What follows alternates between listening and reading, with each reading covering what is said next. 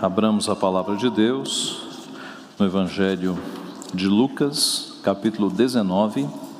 Lucas, capítulo 19, de 41 a 44. Lucas 19, 41 a 44. Diz assim: a santa, inerrante, infalível, suficiente palavra do Senhor. Quando ia chegando, vendo a cidade, chorou e disse: Ah, se conheceras por ti mesma, ainda hoje, o que é devido à paz. Mas isto agora está oculto aos teus olhos. Pois sobre ti virão dias em que os teus inimigos te cercarão de trincheiras e por todos os lados te apertarão o cerco e te arrasarão e aos teus filhos dentro de ti não deixarão em ti pedra sobre pedra porque não reconheceste a oportunidade da tua visitação. Vamos orar mais uma vez. Pai Santo, nós te louvamos por tua palavra que foi preservada durante muitos séculos, para que o teu povo tivesse a tua voz, o teu alimento, a tua instrução, a tua sabedoria diante de si. Nós te louvamos porque o Senhor tem cuidado de nós como teu povo, por meio da tua palavra, tem falado conosco, tem ajustado os nossos pensamentos para que tenhamos a mente de Cristo, tem ajustado as nossas emoções para que tenhamos as emoções que o Senhor quer que tenhamos, piedosas, voltadas à tua palavra, voltadas ao Senhor, um coração voltado a ti. E tem ajustado, Pai, os nossos caminhos, a nossa vontade para que façamos a tua vontade. Nós te louvamos por isso. Sabemos que tudo isso é a operação do teu Santo Espírito que age em nós. E mais uma vez nesta manhã, agora que estamos com a tua palavra aberta diante dos nossos olhos, pedimos que o Senhor mesmo nos instrua, fale ao nosso coração, ao Pai, por meio do teu Santo Espírito. É o que nós pedimos e agradecemos em nome de Jesus. Amém. O que é o choro, afinal? O que é o choro? Nós vimos no texto que Jesus chorou. E o que é o choro? A resposta científica é esta: o choro é um reflexo psicogênico resultante da interação entre as áreas do sistema límbico do cérebro que regulam a experiência consciente das emoções internas e das respostas fisiológicas. Acredita-se que o choro possibilita o retorno da homeostase do organismo através da liberação de neurotransmissores e hormônios. A ciência tem as suas respostas para o choro, mas ainda é um mistério o choro do ponto de vista emocional. O que acontece para que uma pessoa, dependendo da emoção, ela exploda em lágrimas? Mais poeticamente, alguém já disse que quando o coração não consegue se expressar em palavras, ele transborda em lágrimas. E eu creio que todos aqui já choraram, tanto de tristeza quanto de alegria. O choro é normal de pessoas, não de animais. É um privilégio de homem e mulher, de pessoas chorarem. Gatos, cachorros, pássaros não choram. Deus deu este privilégio para nós. A Bíblia fala de homens e mulheres, servos de Deus, que choraram. Por exemplo, Davi chorou quando seu filho Absalão morreu e chorou bastante. Jacó chorou quando trouxeram a notícia falsa de que José havia morrido. José chorou quando reencontrou os seus amigos, que há muitos anos não via. Ana chorou porque não podia ter filhos. O rei Ezequias chorou quando recebeu o aviso da sua morte, chorou muito. As viúvas choraram a morte de Dorcas. Pedro chorou depois que negou a Jesus Cristo, depois que negou três vezes e ouviu o galo cantando, ele chorou. Aliás, a Bíblia registra as três únicas ocorrências de Jesus Cristo chorando. É interessante que a Bíblia não registra Cristo sorrindo, e certamente ele sorriu, porque sem pecado ele tinha alegria pura. Mas a Bíblia não registra risos de Jesus, registra três ocasiões de choro. A primeira na morte de Lázaro, diz que ele chorou com empatia ao ver o choro de Marta e Maria. Registra também que perto da sua morte ele chorou, conforme Hebreus capítulo 5, versículo 7. E aqui no nosso texto, na entrada de Jerusalém, Jesus Cristo chora. Jesus Cristo chora. A questão, meus irmãos, é a seguinte: pelo que nós temos chorado? Pelo que nós temos chorado? Nós choramos porque não conseguimos uma promoção, nós choramos porque é, não conseguimos comprar aquela casa, porque o carro foi arranhado, porque alguém está doente. O que, que gera o nosso choro de tristeza? Quais são as coisas que nos colocam a chorar? Aqui nós vemos um dos motivos pelos quais Cristo chorou, que foi justamente ao entrar em Jerusalém. Na verdade, vamos ver aqui nestes poucos versículos quais foram esses motivos. Por que, que Jesus chorou afinal? O que, que fez com que, olhando para Jerusalém, Jesus Cristo irrompesse em lágrimas? Quais foram as causas deste choro? Em primeiro lugar, Jesus chorou ao ver a ignorância daquelas pessoas. Acompanhe no texto. Quando ia chegando, vendo a cidade, chorou e dizia: Ah, se conheceras por ti mesma, ainda hoje, o que é devido à paz, mas isso está agora oculto aos teus olhos. Jesus está olhando para Jerusalém, está pensando nas pessoas que estão em Jerusalém, e ele chora porque percebe que aquelas pessoas estão cegas, estão em escuridão espiritual. Elas estavam achando que estavam em paz, mas elas não estavam em paz. Elas estavam em guerra, em rebeldia contra o próprio Deus. A se conheceras por ti mesmo, por ti mesma, ainda hoje o que é devido à paz. Ah, se vocês soubessem o que é preciso para ter paz. Ah, se vocês soubessem o que é a verdadeira paz. Esse é o sentido das palavras aqui. Aliás, Jesus já havia lamentado a perdição daquele povo, daquela cidade. Lucas registrou no capítulo 14, verso 34, o seguinte: Jerusalém, Jerusalém, que matas os profetas e apedrejas os que te foram enviados.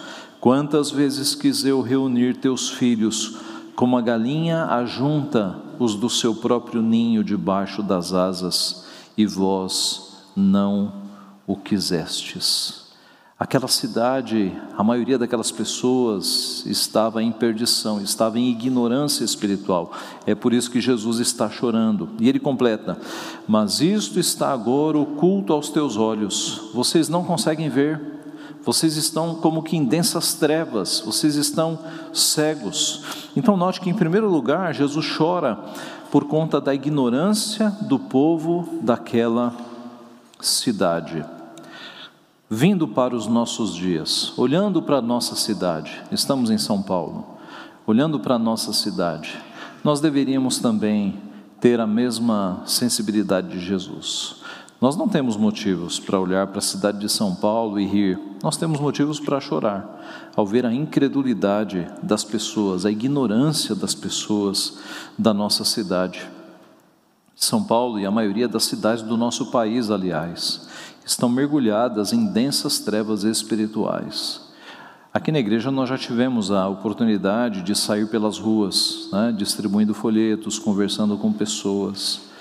E é bastante nítido que algumas pessoas não querem nada com Deus, não querem saber de, de Deus de forma nenhuma usam como pretexto o fato de que muitas igrejas têm, têm enganado, né? só têm falado em dinheiro, e essas igrejas serão castigadas, julgadas por Deus, castigadas por Deus. Mas usam isso como desculpa, como uma desculpa para não querer nada com Deus, nada com Deus. Usam desculpas para dizer: não, não quero nada com esse Deus. Algumas pessoas dizem: não, eu não tenho religião, eu não vou na igreja, mas eu sigo a Deus seguem a Deus, mas não obedecem a Deus, porque Deus manda justamente os seus filhos se congregarem, os seus filhos se unirem como povo de Deus para cultuar junto, para adorar junto, para aprender junto. Então, é de fato uma geração em trevas, meus irmãos, é uma cidade em trevas, e isso despertou os sentimentos profundos de Cristo, que era verdadeiro homem, não é? Verdadeiro Deus, verdadeiro homem, e a sua humanidade tinha os mesmos sentimentos que nós temos, sem pecado, perfeitos, e isso fez com que Jesus irrompesse em lágrimas, é o primeiro motivo. Olhando assim, então, meus irmãos, para a nossa cidade, para as pessoas e o estado espiritual das pessoas, nós temos motivos para chorar também. Nós deveríamos chorar por aqueles que estão nas trevas hoje. Além de chorar por causa da ignorância, Jesus chorou por causa do julgamento que se aproximava para aquelas pessoas. Três décadas depois, o julgamento viria para aquelas pessoas. Diz o texto: verso 43. Pois sobre ti virão dias em que os teus inimigos te cercarão de trincheiras, e por todos os lados te apertarão o cerco, e te arrasarão, e aos teus filhos dentro de ti, não deixarão em ti pedra sobre pedra. 40 anos depois, no ano 70, foi exatamente isso que aconteceu com Jerusalém. O exército de Roma sitiou a cidade, destruiu a cidade, destruiu o templo. O historiador judeu Flávio Joséfo, que foi testemunha ocular, um historiador da época, ele narra o que aconteceu na obra Guerra Judaica, nos livros 4 a 6. Duas citações eu trago aqui para os irmãos. Flávio Joséfo escreve assim: Enquanto o santuário era queimado, não se mostrou piedade por idade, nem respeito por posição. Ao contrário, crianças e idosos, leigos e sacerdotes, igualmente foram massacrados. Em outro lugar, o imperador ordenou que toda a cidade e o povo fossem arrasados completamente e que fossem deixadas somente as partes mais altas das torres e a porção do muro que fecha a cidade do lado ocidental. Todo o restante do muro que circundava a cidade foi tão completamente destruído que os futuros visitantes ao local não conseguiriam acreditar que a cidade fora um dia habitada. Então, note, Jesus chorou porque ele anteviu tudo isso, ele viu que tudo, toda essa destruição aconteceria com aquela cidade mas não apenas anteviu, ele mesmo profetizou, ele mesmo avisou. Certa vez, tendo Jesus saído do templo, ia se retirando quando se aproximaram dele os seus discípulos para lhe mostrar as construções do templo. Ele, ele, porém, lhes disse: Não vedes tudo isto? Em verdade vos digo que não ficará aqui pedra sobre pedra que não seja derribada. É assim que começa o sermão profético em Mateus 24. E hoje, se você for a Jerusalém, você vai ver que as pedras ainda estão lá. As grandes pedras ainda estão no chão, desde o ano 70. A voz de Cristo não ficará pedra sobre pedra, é visível hoje, porque as pedras estão lá, umas em cima das outras. Isso liga um sinal de alerta àqueles que não creem muito em Deus e nas coisas de Deus. Por quê? Se Cristo, com 30 anos de antecedência, ele previu exatamente como seria destruído o templo e como seria destruída a cidade, isso não é um alerta para nós acreditarmos em Cristo? E ao lermos Mateus 24, que é o sermão profético, acreditarmos nas coisas que ele diz ali, e o que ele diz ali? Que um dia ele retornará e que ele julgará as nações e que o mundo será de fato julgado, os mortos ressuscitarão, haverá um grande tribunal. O livro de Apocalipse também fala dessas coisas. E aqueles que não quiseram nada com Deus e nada com o seu filho se arrependerão mortalmente e dirão para as montanhas: cai sobre nós porque é melhor nós morrermos aqui soterrados do que enfrentarmos a ira do filho, aquele que nós desprezamos a vida inteira. Então, é um sinal de alerta para as pessoas que não acreditam em Cristo, que não acreditam em Deus. Cristo está voltando, Cristo voltará. Aquilo que ele avisou, ele cumprirá, não tenha dúvida quanto a isso. Aliás, Até esta incredulidade e esse descaso nos últimos dias, Cristo profetizou, lá em Mateus 24. Pois assim, verso 37, pois assim como foi nos dias de Noé, também será a vinda do filho do homem.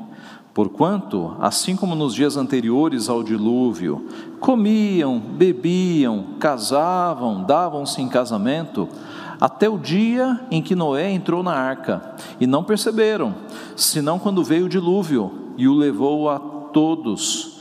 Assim será também a vinda do filho do homem. Estarão dois no campo, um será tomado, deixado o outro. Duas estarão trabalhando no moinho, uma será tomada, deixada a outra. Portanto, vigiai, pois não sabeis o dia em que vem o vosso Senhor. Mas considerai isto: se o pai de família soubesse a que hora viria o ladrão, vigiaria e não deixaria que fosse arrombada a sua casa. Por isso ficai também vós apercebidos, porque a hora em que não cuidais, o filho do homem virá. O filho do homem, Jesus Cristo, pegará todos de surpresa. Quando as pessoas menos estiverem esperando, Jesus Cristo voltará e as nações olharão para os céus e verão Cristo voltando com um exército de anjos para acabar com tudo, para julgar a todos e para consumar a sua obra. Então Jesus chorou porque ele anteviu e ele anunciou o julgamento que estava próximo para aquela geração incrédula. E nós deveríamos chorar pelo julgamento final, porque um dia Cristo virá e milhares de pessoas que não seguem a Cristo serão julgadas e serão condenadas. Isso deveria nos incomodar, isso deveria abalar o nosso interior. Por fim, além de Cristo chorar por causa da ignorância do povo e por causa do julgamento que estava próximo, Jesus chorou por causa da dureza do coração daquelas pessoas. O final do texto. Porque não reconheceste a oportunidade da tua visitação. Jesus visitou aquele povo com graça, com misericórdia, com salvação mas o povo não reconheceu, veio para o que era seu e os seus não o receberam. Alguns lugares, algumas cidades não caíram neste erro. Algumas cidades reconheceram a visitação do Messias. Naim, por exemplo, Lucas 7 descreve: Todos ficaram possuídos de temor e glorificavam a Deus, dizendo: Grande profeta se levantou entre nós e Deus visitou o seu povo. Esta notícia a respeito dele divulgou-se por toda a Judéia e por toda a circunvizinhança. Algumas cidades perceberam a visitação do Messias, mas Jerusalém não percebeu. Eles não conseguiram reconhecer, eles não conseguiram discernir a chegada do Messias. Eles sabiam interpretar os céus, as condições climáticas, mas não sabiam reconhecer os sinais dos tempos. Foi o que Cristo disse em Lucas 12. Disse também às multidões: Quando vedes aparecer uma nuvem no poente, logo dizeis que vem chuva, e assim acontece. E quando vedes soprar o vento sul, dizeis que haverá calor, e assim acontece. Hipócritas, sabeis interpretar o aspecto da terra e do céu, e entretanto não sabeis discernir esta época. Aquele povo olhava para o céu e sabia quando ia chover e quando ia fazer calor, mas eles não percebiam que o Messias estava ali, que as profecias antigas estavam se cumprindo. Ora, o que dizer da nossa geração que com tanto conhecimento, com satélites, consegue prever tantas coisas, não apenas condições climáticas, mas tantos fenômenos a ciência consegue prever e cumprir hoje. Contudo, boa parte desta geração ainda não consegue perceber que Cristo está voltando, que as condições do planeta se movem exatamente como Cristo profetizou, que os blocos econômicos estão se movendo exatamente como Cristo profetizou na Sua palavra, que um dia de fato surgirá um anticristo, de que um dia de fato este mundo será governado pelas forças das trevas por um pouco período, para que Cristo volte e, e, e acabe e consume todas as coisas. Então, meus irmãos, é uma geração que é tão hábil e é tão esperta em algumas coisas, mas que continua tão cega nas questões espirituais, não percebe que o mundo caminha na exata direção do que está na palavra de Deus, na exata direção. Isso é tão claro para quem é filho de Deus, é tão claro olhar para o mundo e perceber que as coisas estão se cumprindo, não é? É tão claro. Você vê os movimentos de polarizações, de ateísmo, né? de ateísmo perseguindo igrejas, fechando igrejas, crentes continuam sendo mortos, e por um lado, Deus gerando avivamento em alguns países, missionários se levantando, isso é tão claro, meus irmãos. É, a, a, as evidências de mal e de bem continuam diante dos nossos olhos. É evidente que existem as forças das trevas e existe o nosso Deus que está sobre todos. Isso basta abrir os olhos, mas isso está oculto às pessoas, porque essas coisas espirituais só se discernem espiritualmente. O homem natural não vê as coisas espirituais. Note, Jesus está chorando aqui por causa da ignorância daquele povo, por causa do julgamento que estava próximo para aquele povo e por conta da dureza do coração daquele povo. Jerusalém, no passado, havia sido fonte de alegria. Nós cantamos: Grande é o Senhor e muito digno de ser louvado, na cidade do nosso Deus, seu santo monte, belo e sobranceiro, alegria de toda a terra. Alegria de toda a terra. Jerusalém havia sido no passado a alegria de toda a terra, mas agora o Messias está diante de Jerusalém chorando, porque o coração das pessoas endureceu, porque os seus olhos ficaram fechados com escamas de ignorância espiritual e porque aquela geração sofreria uma grande disciplina do Senhor por conta disso tudo. E Cristo agora está chorando. A nossa geração também é dura de coração também é incrédula. O número de ateus tem crescido, inclusive entre adolescentes. Tudo isso, meus irmãos, deveria mover o nosso coração para que, com a sensibilidade de Jesus Cristo, nós chorássemos. Nós chorássemos. Mas mais do que chorar, porque Cristo chorou, mas Cristo foi aquele que durante todo o seu ministério anunciou a vinda do Pai, anunciou as boas novas. Então devemos imitá-lo nisso também. Nós temos a chance de, como discípulos de Cristo, levar o Evangelho a essas pessoas que estão cegas, essas pessoas que estão aflitas, essas pessoas que têm o coração endurecido. Nós temos a chance, e não apenas a chance, nós temos a ordem de Cristo de pregar o Evangelho a essas pessoas. A igreja evangélica brasileira parece que parou de evangelizar. Já perceberam? Que no passado os crentes evangelizavam muito mais. No passado nós tínhamos cultos em praça pública, distribuição de folhetos. Os crentes se empenhavam mais em pregar o evangelho. E hoje parece que a geração atual está bastante acomodada. Devemos despertar deste sono. Devemos pregar o evangelho. Onde, pastor? Ora, onde Deus te colocou. Você é missionário onde Deus te colocou. Na tua família, no teu trabalho, na tua vizinhança, nos círculos onde Deus te colocou. Ali você é um missionário, ali você é uma missionária. Como, pastor? Falando da sua fé mostrando que há um Deus que se preocupa com as pessoas e que salva as pessoas contando o que Deus fez com você. É aquela ilustração de um mendigo contando aos outros onde ele encontrou pão. Nós somos o um mendigo que encontramos o pão, e nós vamos dizer aos outros onde nós encontramos o pão. E de uma forma talvez mais criativa, presenteando as pessoas com Bíblia, presenteando as pessoas com livros, encaminhando vídeos e mensagens que falem do amor de Cristo para essas pessoas. Use a tua criatividade. Nós somos tão criativos e tão espertos, não é? Na nossa profissão, por exemplo, para fazer as nossas coisas, vamos voltar e conduzir e direcionar esta criatividade para pregar o Evangelho. Essa é uma área da tua vida que não pode ser esquecida e menosprezada.